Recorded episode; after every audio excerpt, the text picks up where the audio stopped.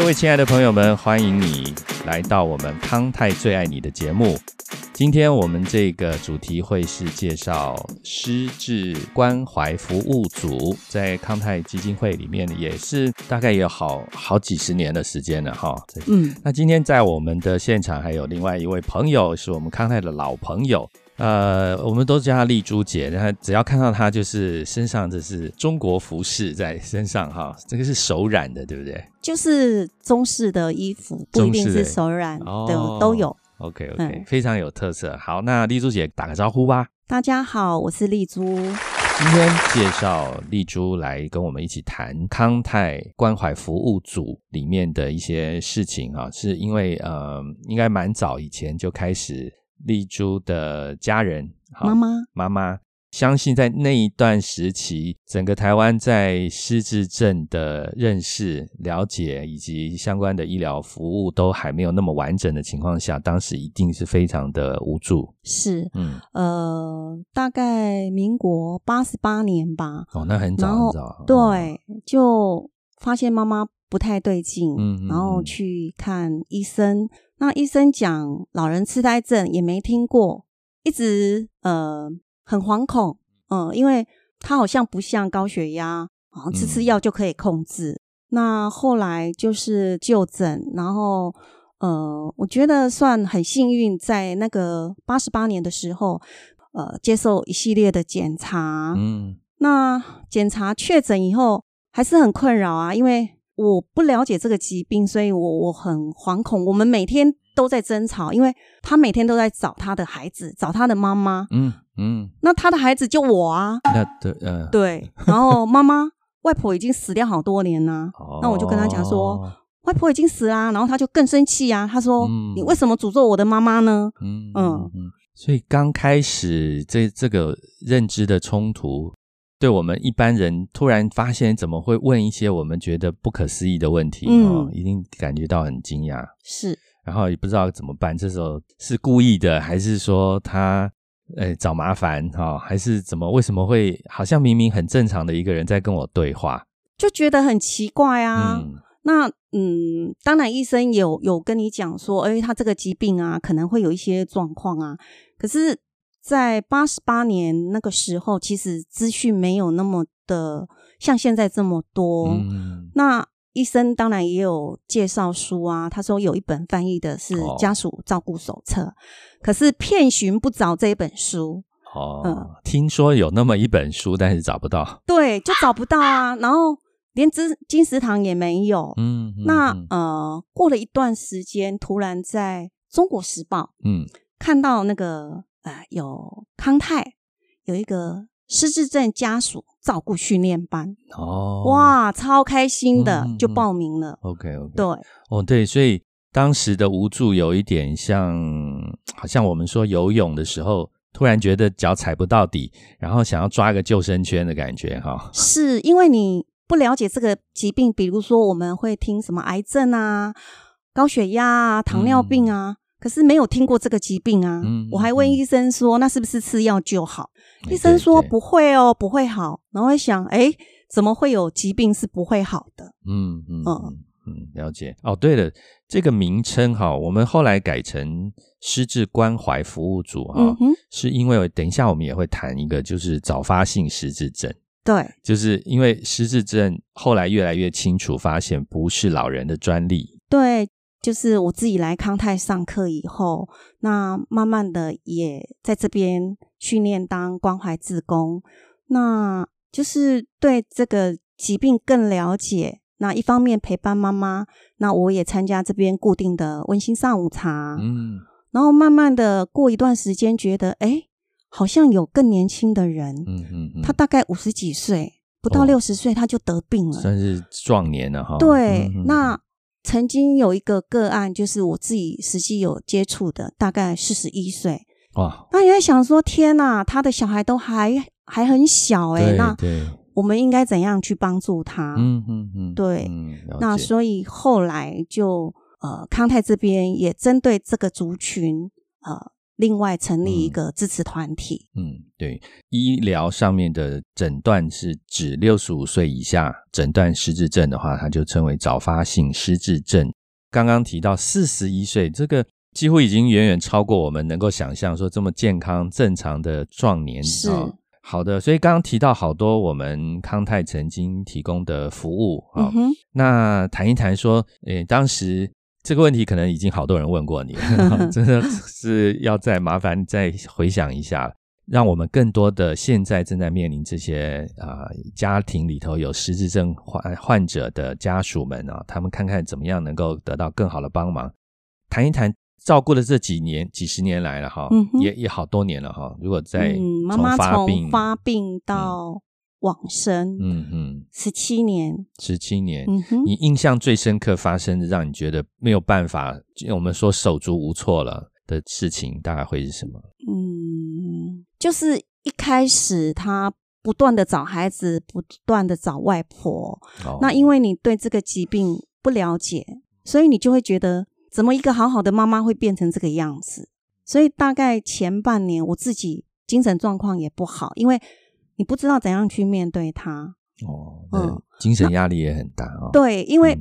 你就会觉得，为什么他讲的话跟我们正常好像都不一样？嗯嗯，那就是我刚刚有提到，就是直到来康泰上课，哦，老师讲了，原来就是这样的病人，他就是会出现这个状况，就是黄昏症候群。哦，对，嗯嗯嗯，就是黄昏的时候，就是下午以后，他就会特别的不安定。嗯，哎，这个是一个专有名词嘞，哈，黄昏。我后来知道那是专有名词，对，就是 而且呃，失智症的家属们常常会就是累了一整天，到黄昏又特别容易病人的躁动。嗯哼，哎，我印象好像是妈妈有走失过，对不对？妈妈有，而且她走失的非常频繁，从走失几个小时到一天，然后嗯。大概有四次吧，有一次最长的时间是四天。是哦，那这个是算最长的煎熬了哈。对，就是你，比如说我们之前也有提到，就是说呃，去申请什么手链呐？啊，对，那种嗯。可是后来有一次，妈妈其实是有戴手链的，可是。被送到分局去，分局员没有发现他身上有这个东西，因为他可能穿长袖的衣服被盖住了。哦，我后来没办法，我就是用绣学号的，把我家的电话绣在布上面，嗯，缝在他衣服上面，就是给他固定的中式衣服，就是。让他的衣服更简单，嗯，更容易辨识。了解，嗯，对，您刚刚提到的手环，因为我相信在那个时候，也就是好几年前了哈，就是应该九十年初吧，也十几年了。对，所以那个时候大家的意识，对于失智老人的意识还没有那么明显，大家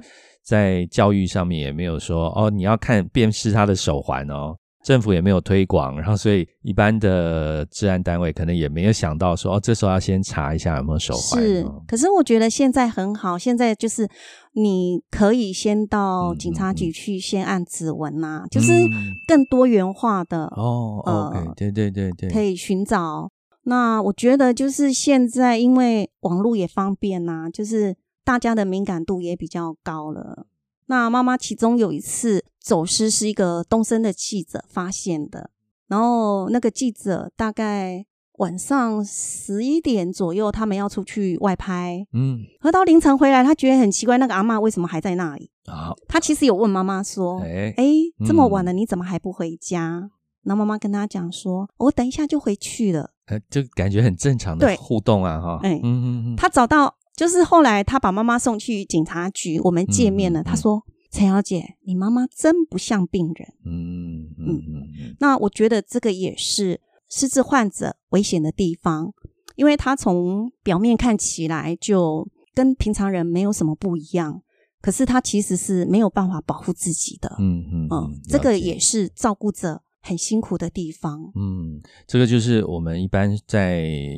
失智症患者的初期或中期，还他的认知方面都还正常，可以自理走路，什么都还可以。但是他某种情况下的认知已经丧失了，是啊，这个真的是蛮危险，因为在外表上完全正常的一个人，是而且还跟你微笑互动，你问他，他要回答你。是，但是他其实已经可能他本身会有很恐惧，就是因为他知道某些事，可是某些事他完全呃，就有点说，突然他发现他周围的人事物他都不认识了。可是我不清楚是不是他恐惧，就是妈妈找回来其实都还好哎。哦，他也比如说有次我泪奔啊，然后他就说：“哦，我一下你被考啊。”哦，他也没有说我好像我走失了，对，找不到东西，然后哭哈，他他也不紧张。嗯嗯嗯嗯，那这对一般非家属的外人来看。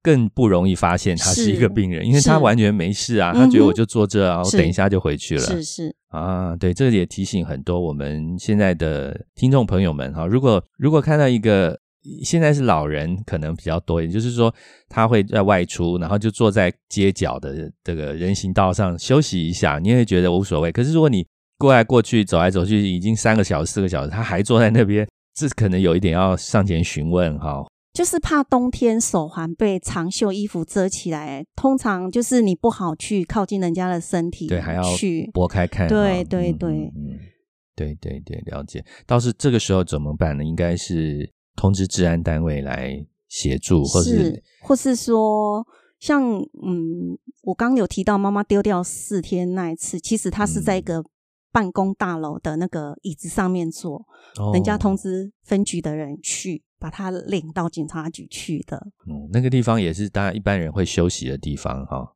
可是不知道为什么他会跑到那里去啊？啊，也对，因为那是上班的大楼。对的，而且他四天我们不知道他吃什么东西，而且他身体不脏哦。这厉害。他还带一只小狗，那这更厉害。而且两个都还好哦，就是狗狗跟妈妈都还不错哦。看起来天使有帮忙照顾了哈。就是你没有办法去理解，就是说他们怎么去应对这一些生活上的那个，对，吃喝拉撒，对，睡觉会冷，哎，对，哇，真的太厉害。而且照理讲，你四天会把自己弄得脏兮兮的啊，对，可是并没有。他也很注意这些吧？感觉不知道啊。哇，这个这个这个回忆起来，虽虽然妈妈已经离开我们在天堂了，但是这个回忆起来，可能好像又历历在目哈，当时的情境。嗯哼，嗯，我相信对很多现在在听我们节目的朋友们，假设他的家人有这样类似的情形，他可能也会很担心，说，呃，家里要走失，所以我们要做很多防范。好，刚刚提到李珠姐提到这个绣一个像绣学号这样子，这个就是除了手环以外。可以外显，很容易被人家看到的。就是走私，其实是一个很纠结啊。其中有一次，有几个警察来讲啊，他说：“你应该把你妈妈锁起来啊。”我说：“如果她是你妈妈，你会吗？”应该不会，是因为这是很没有人道的。对啊，嗯嗯嗯。我们说家属会花很多时间照顾嘛，哈。现在在社会上有没有什么资源可以？我我相信应该更多了，哈。嗯，我觉得就是说，当然每个人都希望可以自己去照顾自己的父母或是自己的家人，可是我觉得不同的阶段，可能你也要去考量，就是你自己，就是你不要把自己也弄垮了。哦，觉得嗯，就是我觉得在就是这这一二十年在康泰，我自己嗯照顾妈妈，我自己学习到一个东西，就是你要先爱你自己，把你自己照顾好，你才有能量去陪伴其他家属或是你自己的家人，所以自己是很重要的。嗯，很多照顾者其实是卖命的在做陪伴。照顾的工作，嗯，所以等家人离开了，可能他自己也病了，嗯，哦，对，对，那我觉得就是说，现在资源也多了啊，我们有日照啊，然后有机构，那我觉得不同的阶段有不同的选择，像妈妈就一直走丢啊，真的没办法，后来我们就把她送到机构去，嗯，对，那当然。也很舍不得啊，嗯嗯嗯，可是最起码他不会走丢。对，现在的社会资源也比较丰富。对，以前没有啊，以前没有什么日照啊，也没有什么机构专门收失智症的，啊，就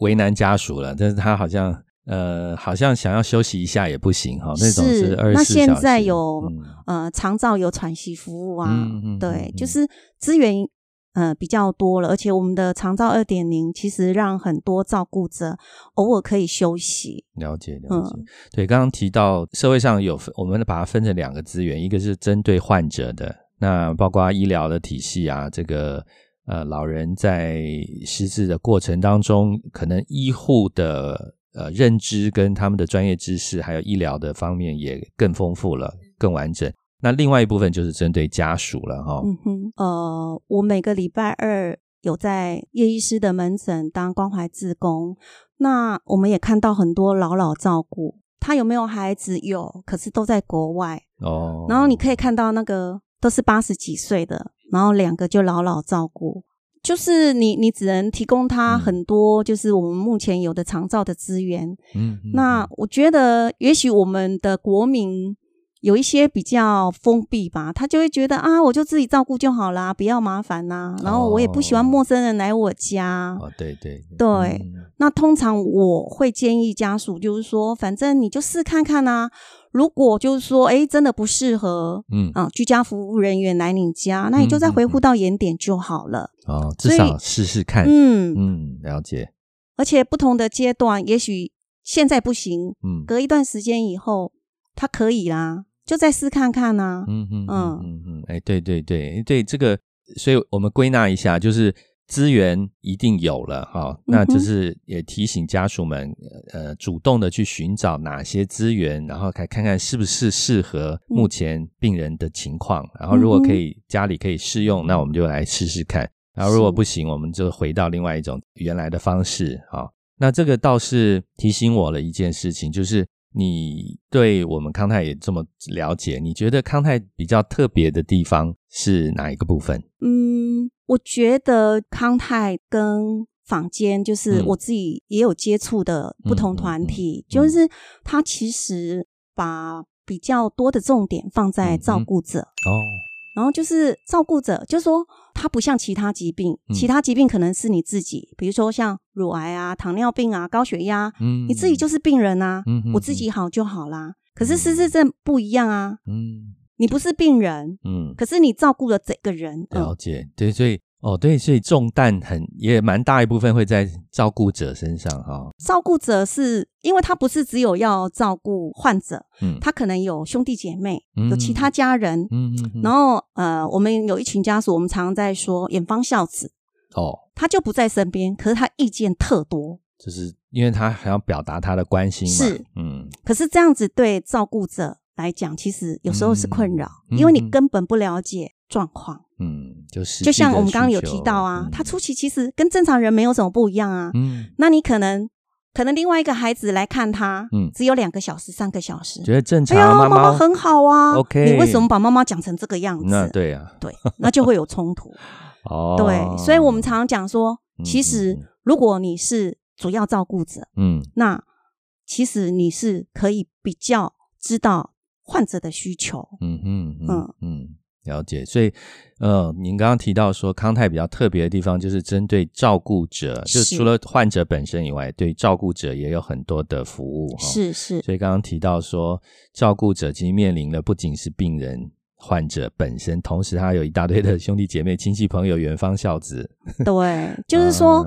他不是只有要去陪伴他生病的那个家人，嗯，对。那当然也有一些人，他是会啊，比如说，哎，你是主要照顾者，那我就配合你。他其实是不多话的。那其实也有这样的家庭，嗯，了解。哎，刚刚提到说，呃，对于照顾者比较多一点服务的这个内容嘛，好，那其中有包括温馨上午茶吗？这个是。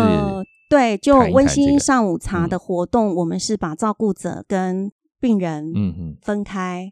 那病人就是有专业的人带活动，那照顾者就可以在团体里面啊，可能他这一个月在照顾上可能有什么困扰，嗯，或是呃他自己觉得比较需要有人帮他想想办法的，那大家就会。去提出来讨论，嗯，对，那这个听起来很好哈。对，那这个是一个比较封闭的团体，就是你的隐私权是绝对没有问题的。哦，对，那就是大家会互相帮忙。那如果说他提到的问题，在现场没有办法马上去处理，那后续的话，那有专门的社工，嗯嗯嗯，哦，会去帮忙。OK OK，哇，那这个很好。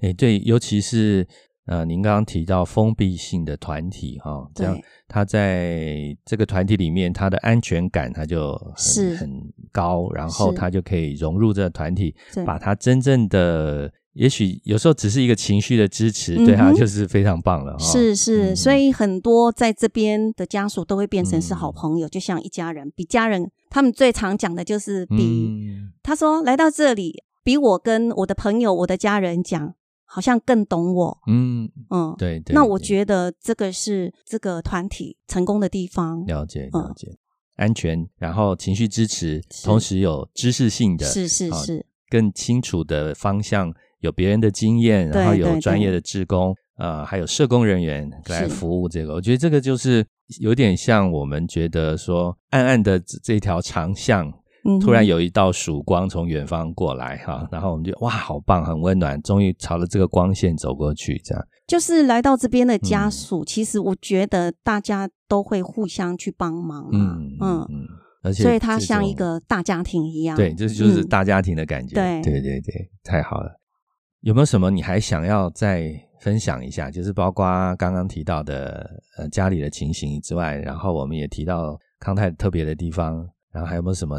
嗯，我来分享一下妈妈最后用的安宁，就是妈妈大概就是呃失智症后期，就是嗯嗯，其中有一次就突然血糖飙高哦，可是妈妈没有糖尿病，然后就是从那次以后，她就常常进出医院。进出加护病房，可是她就是呃很摇摆，就是一直没有办法恢复，就是进出加护病房的频率越来越高。嗯，那妈妈就是本来在高雄的养护所，因为当初爸爸也在高雄的养护所，后来我们就因为真的想不出办法了，就是不会好，然后可是他那一口气在啊，你怎么办呢？就是很很纠结，那。真的没办法，后来打电话回来，我问叶医师，嗯，我说我接下来我应该怎么样去处理这个东西？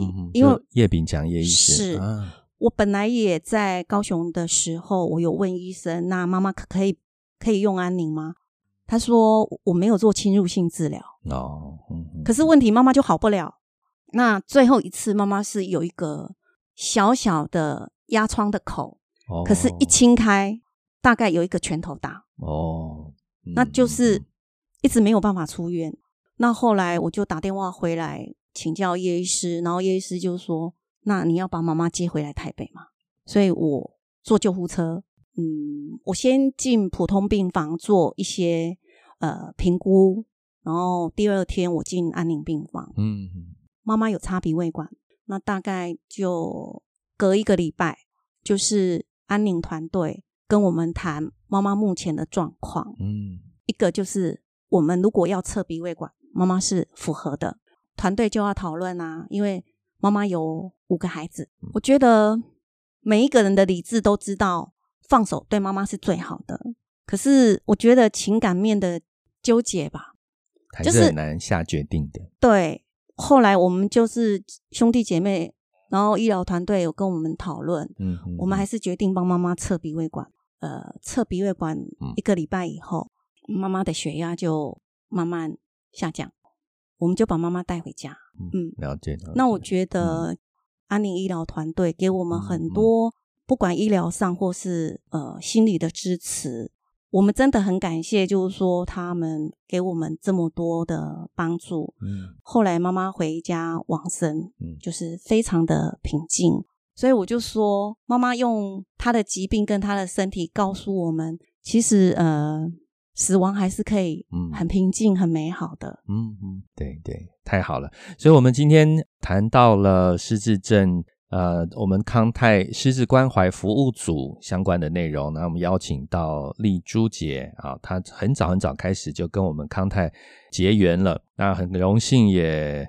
再度的邀请他，我说很荣幸的意思是，我知道这个刚刚我们问的所有问题，丽珠姐已经讲过 N 百遍，所以今天又很荣幸的请丽珠姐再次跟我们分享她在照顾妈妈的整个过程。那很棒的是，除了患者本身的资源，也包含了家属能够得到的哪些资源。今天也在整个节目里面提到。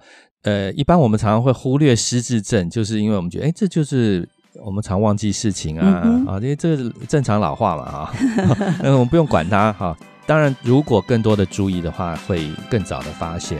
好，那今天我们就暂时告一段落了，谢谢李珠姐，不客气，好，谢谢大家，谢谢。